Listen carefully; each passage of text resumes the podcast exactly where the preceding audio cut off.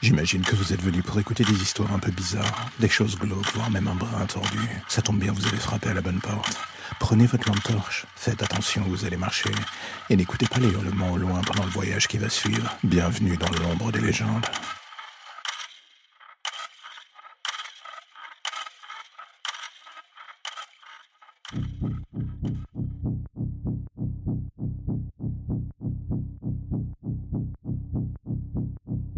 J'avoue, je ne sais pas trop comment définir ce qui va suivre. La plupart du temps, je dors mal. Je dois m'abrutir avec des tonnes de vidéos avant de réussir à trouver enfin le sommeil.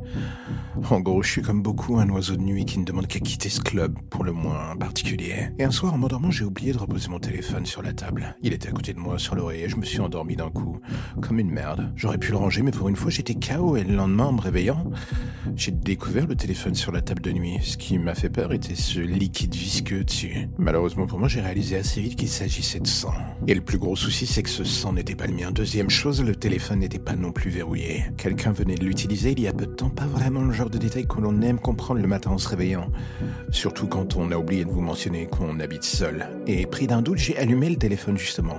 Il était encore ouvert sur la galerie de vidéos. C'est là que mon cœur a commencé à s'emballer. Il y avait une dizaine de vidéos dans la dite galerie. Des vidéos de moi en train de dormir. Des vidéos de quelqu'un se baladant dans la maison. Des vidéos de quelqu'un effaçant des traces de sang sur le mur de la salle de bain. Et là, j'ai envie de vous demander quelle serait votre réaction en vous réveillant si vous découvriez que pendant que vous dormiez, justement là pour fermé, quelqu'un vous observait, faisait je ne sais quoi dans votre maison? Une personne qui aurait sans doute pu vous tuer, mais a bizarrement juste pris la décision de vous laisser un petit souvenir, enfin une petite série de souvenirs.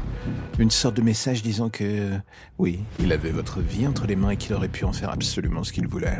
La dernière vidéo était tournée dans la salle de bain. En lettres de sang, l'homme semblait avoir écrit quelque chose sur le mur ou du moins sur une des vitres, je ne voyais pas très bien, illisible sur la vidéo. Mon cœur était à deux doigts d'exploser quand je pris la décision de me diriger vers la pièce en question, juste pour voir ce dont il s'agissait. J'aurais dû appeler la police, prendre un couteau, voire même foutre le camp. Et au contraire, me voilà tremblant, avançant dans le couloir, marchant pas à pas vers ce lieu pour savoir ce qu'il en était, pour voir ce que ce type avait fait. Est-ce que ça peut vous sembler totalement con? J'ai envie de vous dire sans nul doute. Et en entrant dans la salle de bain, juste feeling pour le moins définitif que ça serait sans doute la dernière connerie que je ferais sur Terre. Et vous savez quoi? En balayant la pièce du regard et en m'arrêtant devant le miroir, je vis cette inscription lettre de sang derrière toi. Et quand je vis le rideau de douche disparaître pour laisser apparaître cette silhouette, je compris qu'il était définitivement trop tard. J'étais mort.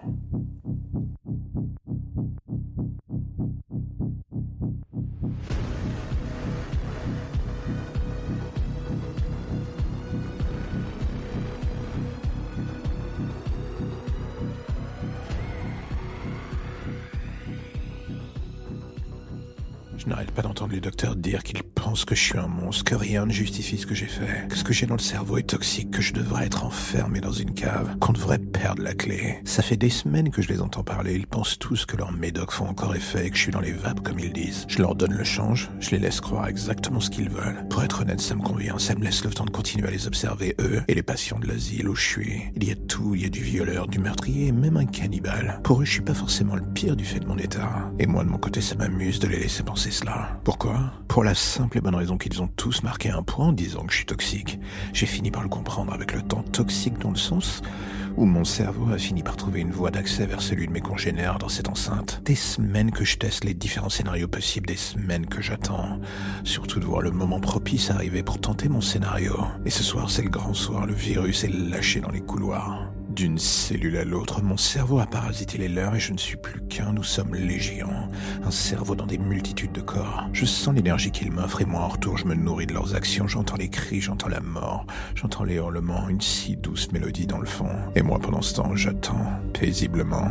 Assis tranquillement devant mon écran, je regarde l'image de ce spectacle et dans un coin de ma tête, je me demande si tout cela est vrai ou faux. J'ai appris à ne plus croire mes yeux, ni mon cerveau d'ailleurs. Il me trompe souvent, mais cette odeur de sang qui envahit l'atmosphère, je la reconnaîtrais entre sang. Elle est bien trop réelle pour que ce soit une illusion. Enfin, c'est ce que j'essaye de croire. Et en fermant les yeux, les hurlements finissent par me bercer et me donner envie de croire en des lendemains qui chantent. Un de ceux où je serais libre de revenir aux bases de mon art. Tout cela dans le monde réel, bien sûr.